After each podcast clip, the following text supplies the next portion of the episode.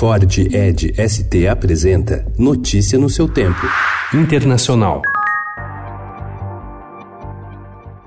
Uma menina de dois anos, identificada como Alia, desapareceu esta semana no Rio Grande, na fronteira dos Estados Unidos com o México, segundo a mãe dela, Mary Rose Joseph, cidadã haitiana de 28 anos que tentava entrar ilegalmente no território americano. De acordo com a mulher, a criança nasceu no Brasil. A informação foi dada ontem pela Agência de Proteção de Fronteira dos Estados Unidos. Autoridades americanas e mexicanas buscam agora o corpo da menina.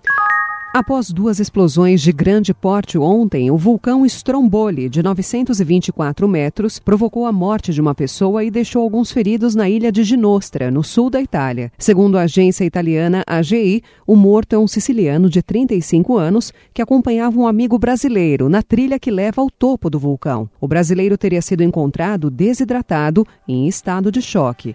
O Stromboli é um dos vulcões mais ativos do mundo e sua última erupção forte havia sido registrada em 1985.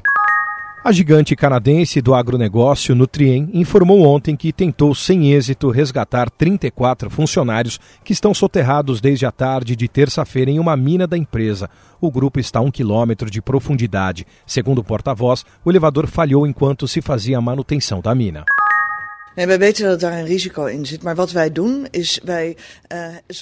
A mulher que governa Amsterdã, a cineasta Feng Halsema, apresentou ontem um projeto para a reformulação da região conhecida como Bairro da Luz Vermelha, voltada para a prostituição. Os planos incluem alguns pontos principais: pôr cortinas para acabar com a exibição em vitrines, fechar ou reduzir os bordéis no centro com transferência para locais mais afastados e intensificação das permissões de trabalho que regularizam a profissão. Selma diz ter como objetivo melhorar as condições de trabalho das prostitutas, reduzir a taxa de crimes e diminuir o turismo da região. Notícia no seu tempo. É um oferecimento de Ford Edge ST, o SUV que coloca performance na sua rotina até na hora de você se informar.